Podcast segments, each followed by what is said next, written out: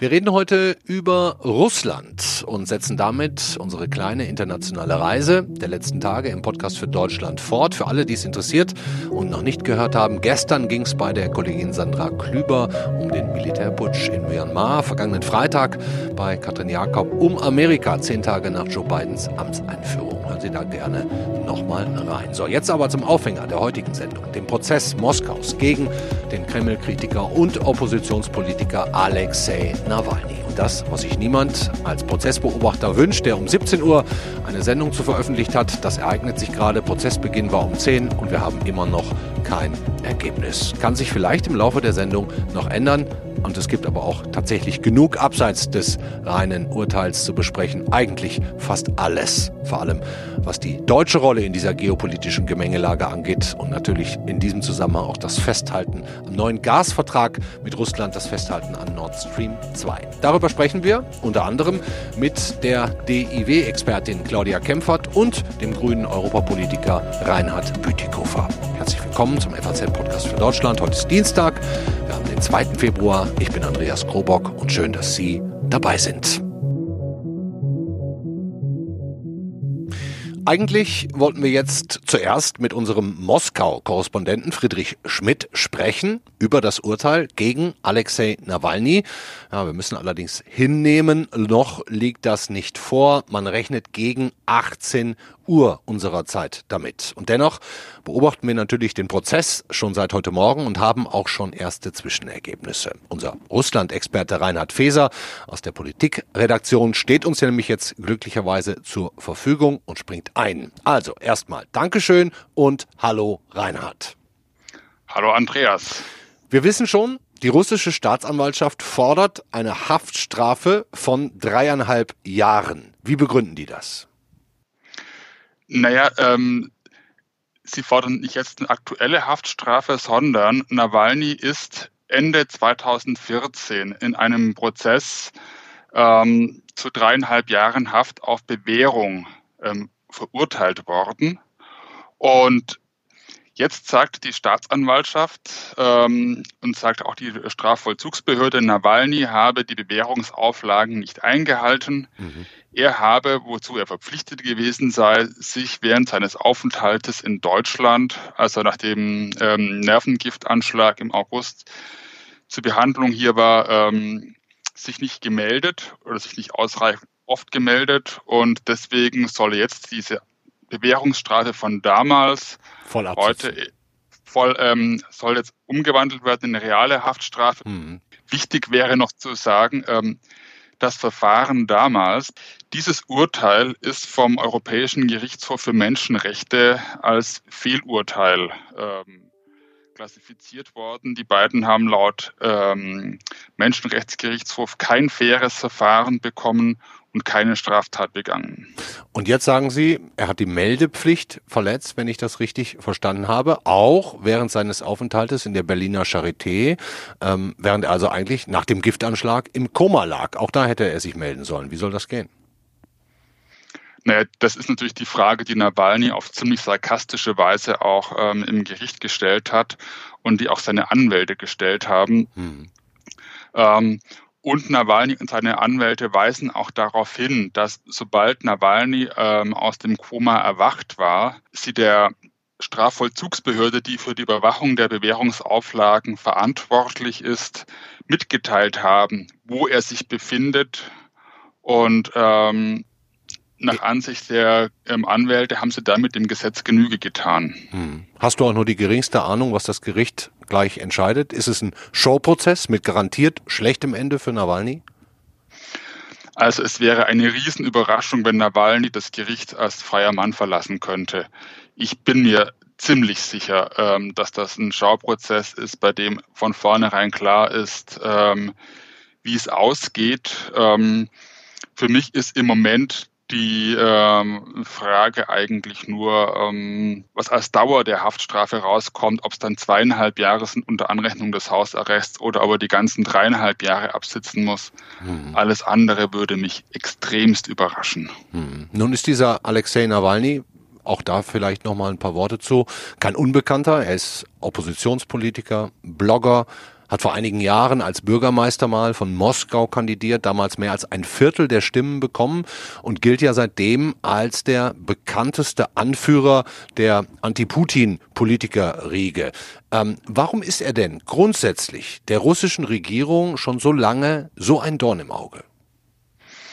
Na, ich glaube, man greift sogar ein bisschen zu kurz, wenn man sagt, er sei der bekannteste Anführer. Er ist eigentlich, glaube ich, der einzige, der irgendwie in der, ähm, es geschafft hat, sich eine so breite gesellschaftliche Basis aufzubauen, dass er ähm, in irgendeiner Form eine Alternative zum Kreml bieten kann. Mhm. Und dass er so ein Dorn im Auge ist, hat, glaube ich, zwei Gründe. Zum einen mal ähm, hat Nawalny eben die Achillesferse dieses Regimes identifiziert, nämlich die Korruption. Das ist der Punkt, ähm, an dem man sehr viele Unzufriedene, ähm, unabhängig von ihren sonstigen weltanschaulichen Überzeugungen, ähm, zusammenführen kann, der Unmut über die Korruption. Hm.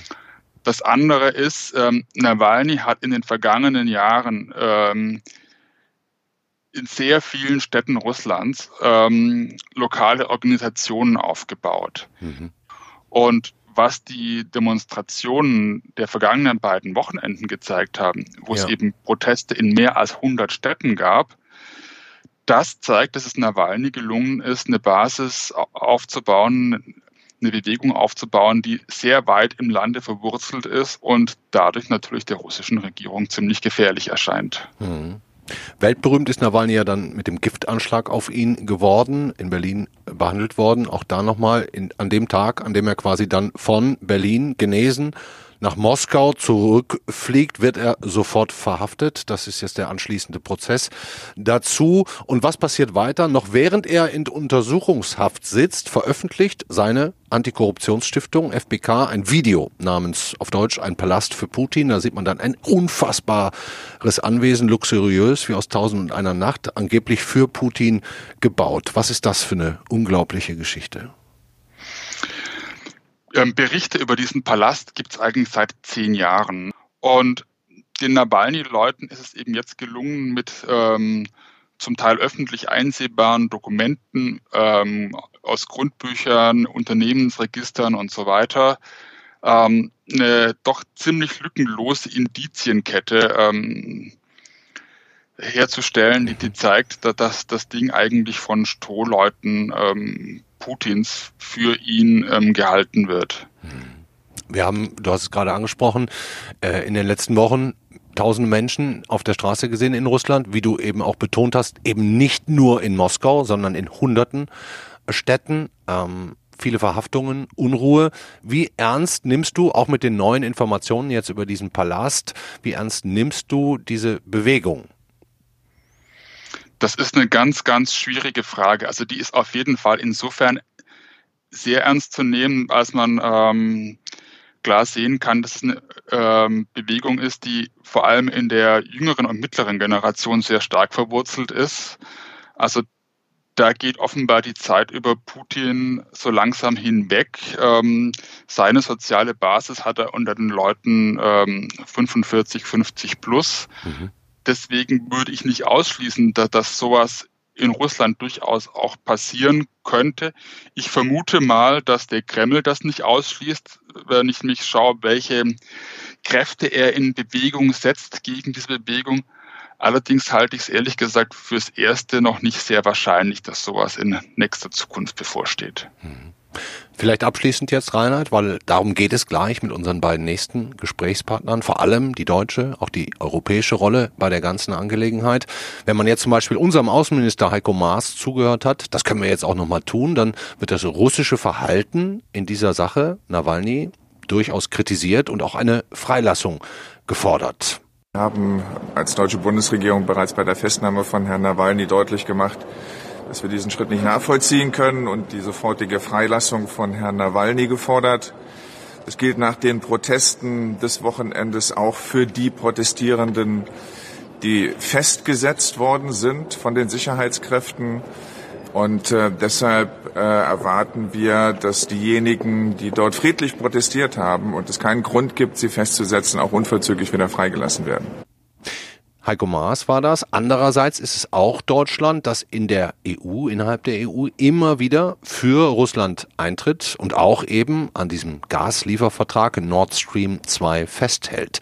Wie gesagt, gleich mehr ausführlich dazu, aber nochmal zu dir, Reinhard. Ähm, wie erklärst du dir eigentlich diese deutsche Position pro Russland, so muss man es ja nennen. Welchen Hintergrund hat das?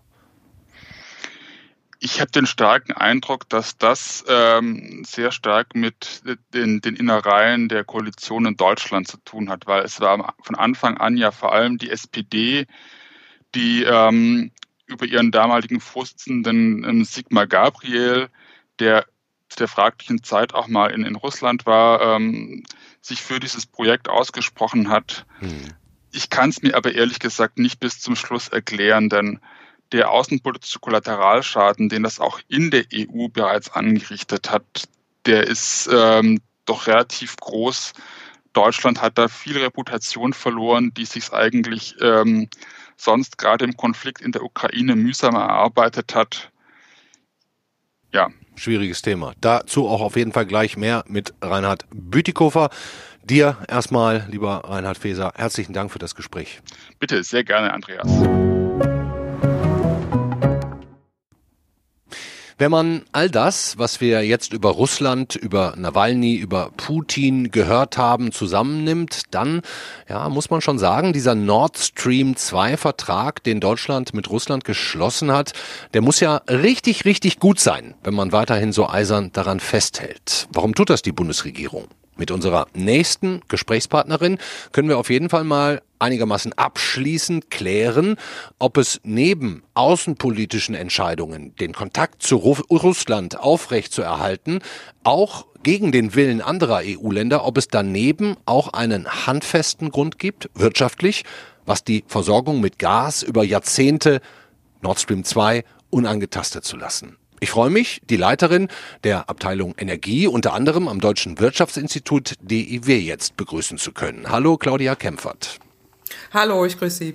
Frau Kempfert, zunächst mal, wie genau kennen Sie diese beiden Nord Stream Verträge 1 und 2?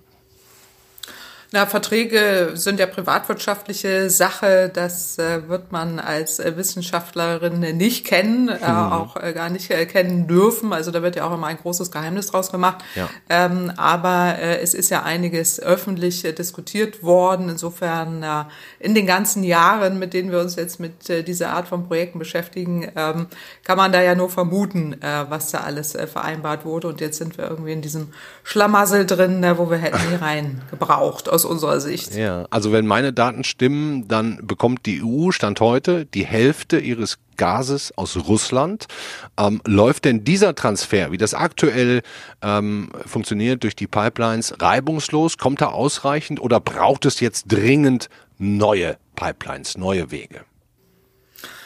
Also die erste Frage zu beantworten, es läuft äh, reibungslos, äh, nicht immer in der Vergangenheit, weil Russland schon Gas auch als strategische Waffe eingesetzt hat. Es gab ja Gasstreitigkeiten, auch gerade ähm, durch die Ukraine, die geopolitischen Streitigkeiten, die man dort hatte, oder auch äh, den Gashahn, den Russland äh, schon zugedreht hat, wo es ja. ja. auch Engpässe dann in der Versorgung im südosteuropäischen Raum äh, gab. Äh, deswegen kann man schon sagen, eigentlich ja, aber immer dann, wenn jetzt geopolitische Streitigkeiten hinzukommen mhm. oder Gas als politische Waffe genutzt wird, dann läuft es eben nicht so gut mit der Versorgung. Mhm. Und das Zweite, war, äh, inwieweit äh, man diese Pipeline, die neue Pipeline jetzt braucht. Nach unseren äh, energiewirtschaftlichen Berechnungen braucht man den neuen äh, Pipeline-Strang nicht, mhm. weil wir existierende Pipelines haben, auch existierende Infrastrukturen haben, die man nutzen kann. Und äh, wenn man äh, den in der Erdgasbedarf in der Zukunft anschaut, wird er ja bestimmt auch und gerade von äh, der Erreichung der Klimaziele, die wir in Europa ja. vereinbart haben. Und das kann nur einhergehen mit einem abnehmenden äh, Bedarf, Verbrauch äh, von fossilem Erdgas. Und das bedeutet eben, dass man getrost jetzt die jetzt existierenden Infrastruktur nutzen kann und den mhm. Bedarf, der dann abnehmen wird, auch äh, gut decken kann. Mhm. Wenn wir jetzt mal, ähm, und ich frage dann nochmal nach, sämtliche politischen Komplikationen mit Russland außen vor lassen würden, ähm, wäre aus des, ist dann aus Ihrer Sicht denn irgendwie ein guter Vertrag, jahrzehntelang die Versorgung abzusichern, also ohne geopolitische Schwierigkeiten? Wäre das okay? Oder würden Sie selbst da sagen, hm, na, wir haben äh, ja im Rahmen unserer Studien jetzt schon seit über zehn Jahren äh, derartige Pipeline-Projekte auch schon Nord Stream 1 und eben auch dann jetzt Nord Stream 2 schon vor einigen Jahren uns angeschaut mhm. und immer abgeraten, gerade bei Nord Stream 2, äh, weil wir weder ein Versorgungssicherheitsproblem haben, wir haben auch keine Deckungslücke, äh, die da ja eingerechnet wird. Und äh, wenn man ernsthaft die Klimaziele erfüllen will,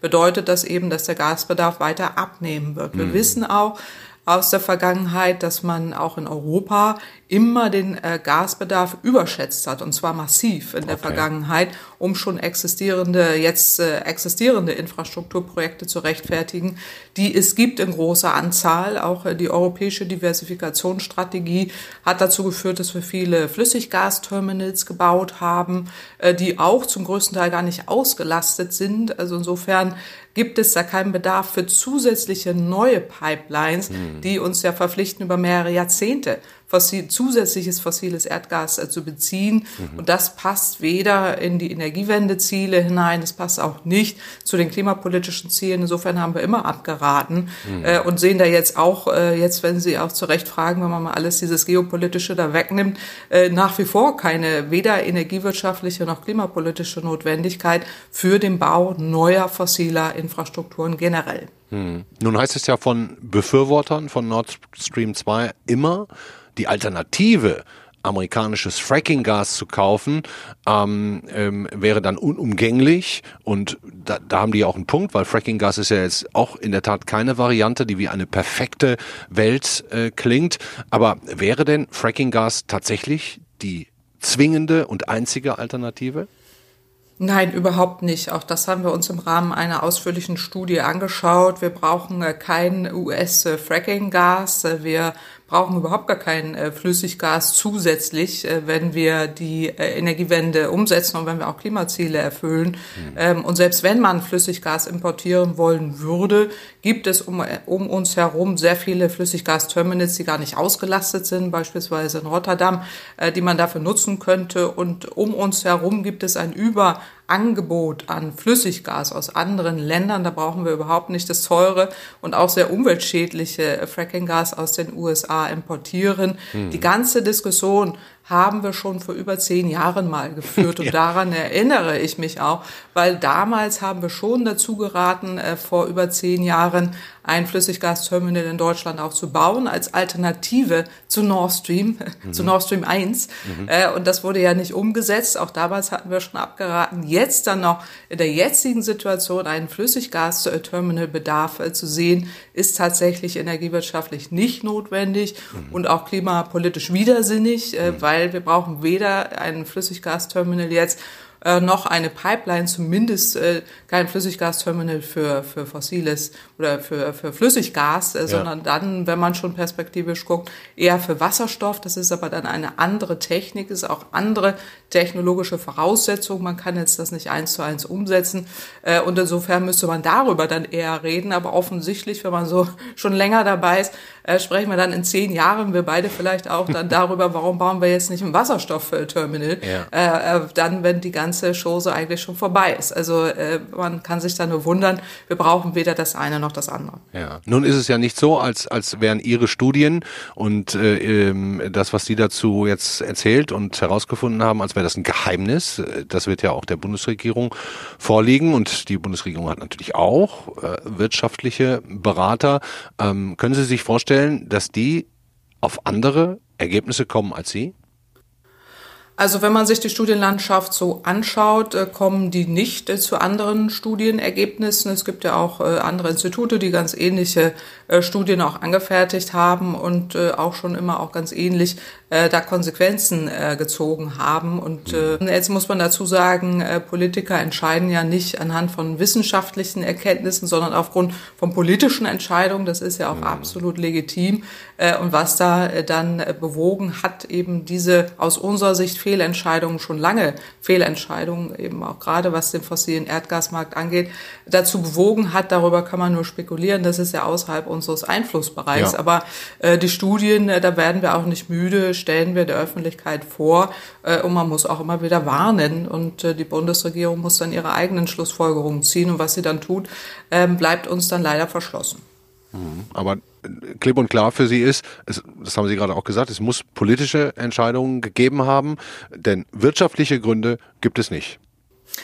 Es gibt weder wirtschaftliche Gründe, es gibt auch äh, keine energiewirtschaftlichen äh, Gründe. Es gibt vielleicht mhm. äh, Einzelinteressen von bestimmten Unternehmen, die da auch entsprechende Verpflichtungen haben, die uns nicht bekannt sind. Aber wir gucken ja die Volkswirtschaft insgesamt an und da gibt es weder eine wirtschaftlich, volkswirtschaftliche noch energiewirtschaftliche Notwendigkeit und schon gar keine klimapolitische, weil jetzt wurden ja nochmal die Klimaziele nochmal verschärft.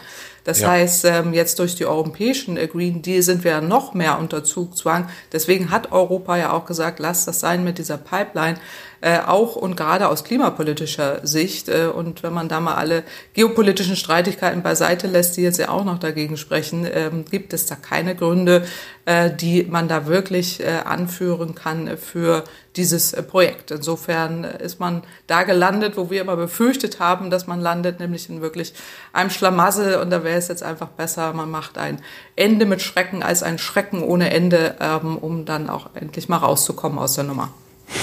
Okay, vielen Dank, Claudia Kempfert vom Deutschen Wirtschaftsinstitut DW. Danke Ihnen. Es müssen also ausschließlich politische Gründe sein, die die Bundesregierung dazu veranlassen, zwar einerseits Menschenrechte in Russland einzufordern, aber andererseits einen ja, wirtschaftlich und klimaperspektivisch komplett sinnlosen weiteren Gaslieferungsvertrag einzugehen. Das hat die DIW-Expertin Claudia Kempfert gerade sehr eindrücklich auf den Punkt gebracht. Unser nächster Gesprächspartner ist der grüne Europapolitiker Reinhard Bütikofer, der die ganze Angelegenheit, das Verhalten Russlands zu Nawalny, nun aus der EU heraus beobachtet und die deutsche Rolle möglicherweise eher hinderlich sieht. Erstmal grüß Sie, Herr Bütikofer. Grüße, Herr Krobock. Herr Bütikofer, wie kommt denn der deutsche Weg, mit Russland umzugehen, gerade so bei Ihren europäischen Amtskollegen an? Überhaupt nicht. Deutschland ist äh, so sehr in die Sackgasse gefahren, dass wir in dieser Frage heute noch isolierter sind, als wir es vor zwei Jahren waren. Mhm. Äh, wir hatten im Europäischen Parlament eine Abstimmung, die sich klipp und klar für einen Stopp von Nord Stream äh, 2 ausgesprochen hat. Mhm. Ähm, da hat jetzt äh, die deutsche SPD natürlich nicht mitgemacht, aber die Mehrheit der sozialistischen Fraktion war dafür, hm. die Mehrheit der EVP war dafür und insgesamt gab es eine Riesenmehrheit von 10 zu 1 im Europäischen Parlament. Hm. Und äh, jetzt hat sich gerade unser enger Verbündeter Frankreich zu Wort gemeldet. Ja. Nicht übrigens nicht zum ersten Mal, hm. als äh, Herr Macron vor einigen Jahren im Europäischen Parlament sprach, konnte ich ihm schon mal eine Frage zu Nord Stream 2 stellen. Da hat er damals schon gesagt, dass die äh, französische Regierung das sehr kritisch beäugt. Hm. Und äh, ich sehe überhaupt nicht, dass wir noch irgendjemand als Verbündeten hätten, als, außer unserem Dickkopf, der im Kanzleramt sitzt. Hm. Nun hat man ja aber durchaus das Gefühl, die Bundesregierung versucht schon wortreich den Umgang Putins mit Alexei Nawalny oder auch andere Menschenrechtsverletzungen anzuprangern. Auf der anderen Seite dann, Sie sagen es, hält man an einem Vertrag fest, der eigentlich gar nicht so dringend ähm, benötigt wird. Ich, ich will jetzt mal andersrum fragen, Herr Bütikofer, und Sie damit ein bisschen in Schwierigkeiten bringen. Gibt es denn irgendetwas, das Ihrer Meinung nach für ein Festhalten an Nord Stream 2 spräche? Geopolitische Gründe von mir aus. Also wenn ich jetzt, äh, wenn Sie mir erlauben, zynisch zu antworten, äh, dann äh, gibt es einen guten Grund an Nord Stream 2 festzuhalten, nämlich dass wir demonstrieren, dass Deutschland nicht in der Lage ist, eine europapolitische Führungsrolle einzunehmen. Wenn man das demonstrieren will, dann kann man den Beweis hier antreten. Sie sind ganz klar für weitere Sanktionen gegen Russland, auch ein Ende von Nord Stream 2. Fangen wir vielleicht mal mit den Sanktionen an. Trauen sich das denn, wenn man jetzt mal Deutschland außen vor nimmt, alle anderen Mitgliedstaaten neue Sanktionen zu ähm, bestimmen? Es bräuchte ja meines Erachtens 100 Prozent Zustimmung ne, nach dem Einstimmigkeitsprinzip. Richtig, das äh, Sanktionsinstrument, das die EU ähm, immerhin erfreulicherweise geschaffen hat Ende letzten Jahres, das setzt Einstimmigkeit im Rat voraus. Und ähm, das ist, äh, wie man allgemein weiß, wenn man auch über die EU sonst nichts weiß, nicht so leicht zu erzielen. Mhm. Und äh, ohne dass die wichtigsten Hauptstädte da jeweils am gemeinsamen Strang ziehen, ist das sowieso nicht hinzukriegen. Mhm. Wieso existiert bei vielen da so eine Angst oder Berührungsangst zumindest vor Russland, vor Putin? Ich glaube nicht, dass es eine Berührungsangst gibt. Die Beschreibung würde ich nicht teilen. Es gibt ähm, drei Haltungen, äh, glaube ich, die die EU da uneinig machen. Das eine ist die Haltung der Länder, also zum Beispiel Polen oder der baltischen Länder oder auch Rumäniens, hm die äh, historische Erfahrungen haben mit dem großen Bruder, die ja. noch sehr lebendig sind und die deswegen darauf beharren, dass die EU eine gemeinsame, klare und deutliche Sprache spricht gegenüber Russland und nicht nur Worte findet, sondern sich leiten lässt von dem, was das Evangelium sagt, an ihren Taten sollt ihr sie erkennen.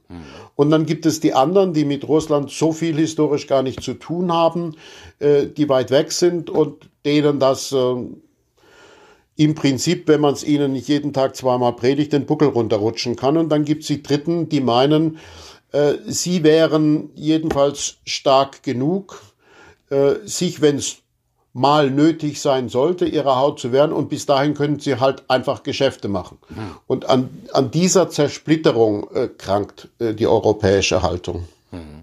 Und halten Sie die Energieversorgung der EU grundsätzlich für ein privatwirtschaftliches und oder politisches Thema. Also die Bundeskanzlerin sagt dazu ja, nicht einmischen ist ein rein kommerzielles Projekt. Sie sagen gerade Geschäfte machen.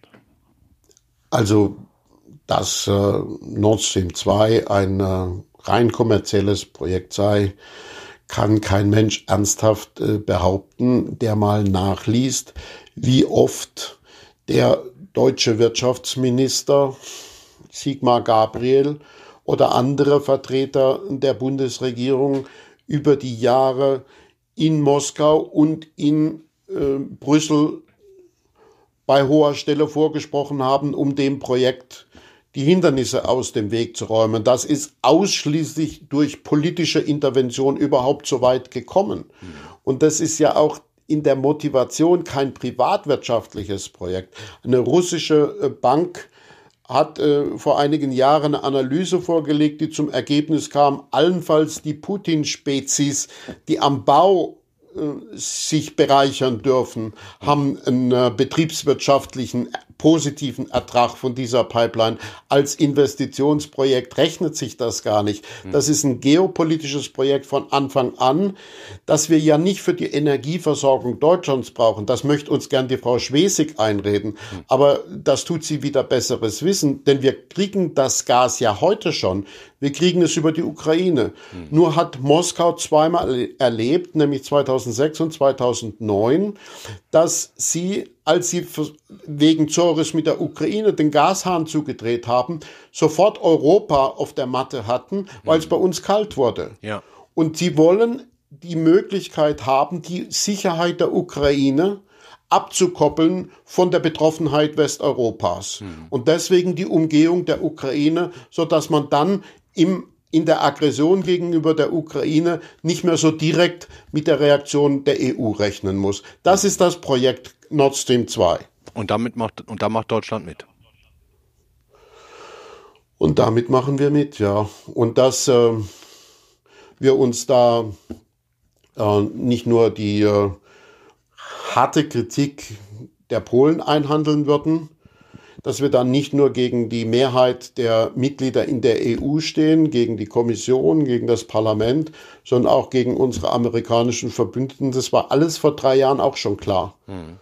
Und wir die Amerikaner haben, haben sich ja auch jetzt gerade geäußert nochmal ne? und erwarten eigentlich auch vom EU-Parlament, dass man Möglichkeiten findet hier mit Nord Stream. Na, das EU-Parlament hat keine Möglichkeiten zu finden. Hm. Ich glaube, das Entscheidende ist, dass die Bundesregierung diesem Projekt jetzt die politische Unterstützung entzieht.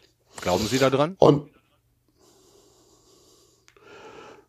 wenn die mal ihren Ernsthaft? Stolz beiseite Ja. lassen und die Rechthaberei beiseite lassen und sich überlegen, was uns das schon gekostet hat, diplomatisch und politisch, dann müssen sie eigentlich zum Ergebnis kommen, ein sinnloseres Projekt, auch im Interesse Deutschlands, im Interesse der Rolle Deutschlands in Europa, hat es lange nicht gegeben. Hm, Waren aber jetzt drei Wenns mit drin, Herr Bütikofer. Ja, deswegen bin ich ja auch ähm, Oppositionsabgeordneter, weil mein Vertrauen in diese Regierung nicht so überragend groß ist. Wie würde Russland reagieren, wenn wir Nord Stream 2 beenden würden? Was glauben Sie? Putin würde schäumen und sich überlegen, äh, äh, wie er sich revanchieren kann. Aber ähm, ich glaube, dass ähm, er dabei auch eine Lektion lernen könnte, müsste. Nämlich, dass Deutschland, das ja lange Zeit der Fürsprech Moskaus innerhalb der europäischen Beratungen war und jetzt an verschiedenen Stellen ja durchaus schon kritischer agiert hat, als man das früher erwartet hätte. Der, der dominante Eindruck des Ostausschusses der deutschen Wirtschaft ist ja lange nicht mehr so gewesen, wie er mal zu sozialdemokratischen Kanzlerszeiten war. Ähm, dass Deutschland dann bereit ist, auch den Weg äh, nicht nur halbherzig zu gehen, sondern sich da mit den europäischen Partnern gemeinsam auf eine klare Position festzulegen. Russland verletzt so viele Normen des zivilisierten Miteinander der Nationen, dass man da eine klare Grenze ziehen muss. Und zwar eben, äh, ich habe gerade schon mal äh, das Neue Testament zitiert, nicht nur in Worten. Letzte Frage, Herr Bütikofer. Sie haben es eingangs schon mal ähm, gesagt, Deutschland steht da jetzt ziemlich alleine da. Ähm, welche Folgen könnte dieser deutsche Alleingang innerhalb der EU haben für uns?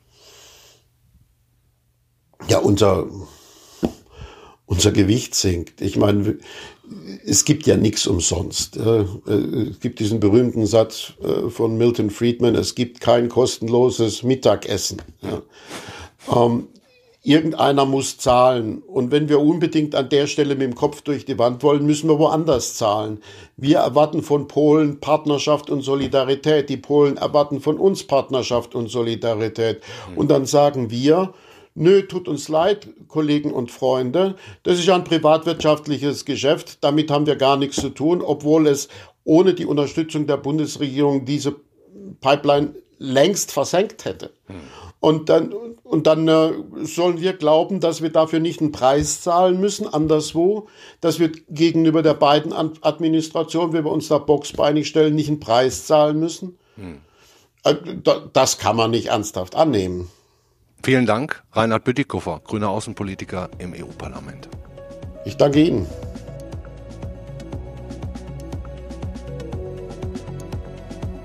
Das war der FAZ-Podcast für Deutschland in Sachen Russland, Moskau, Nawalny, das Urteil um 18 Uhr. Und wenn Sie es kaum abwarten können, schauen Sie einfach ab 18 Uhr auf unsere Internetseite, auf unsere digitalen Kanäle, auf Faznet oder auch in der App. Da finden Sie alles dazu. Bisschen schade, dass wir das nicht mehr innerhalb der Sendung hatten. Aber ich glaube, diese ganze Reise vom Prozess gegen Nawalny, deutschen internationalen Reaktionen, das, was in der EU passiert und wie sich Deutschland tatsächlich in dieser Frage separiert und möglicherweise auch isoliert, das hat schon eine Menge Sprengstoff. Das war's von mir für heute. Ihnen allen einen schönen Abend. Machen Sie es gut. Passen auf sich auf.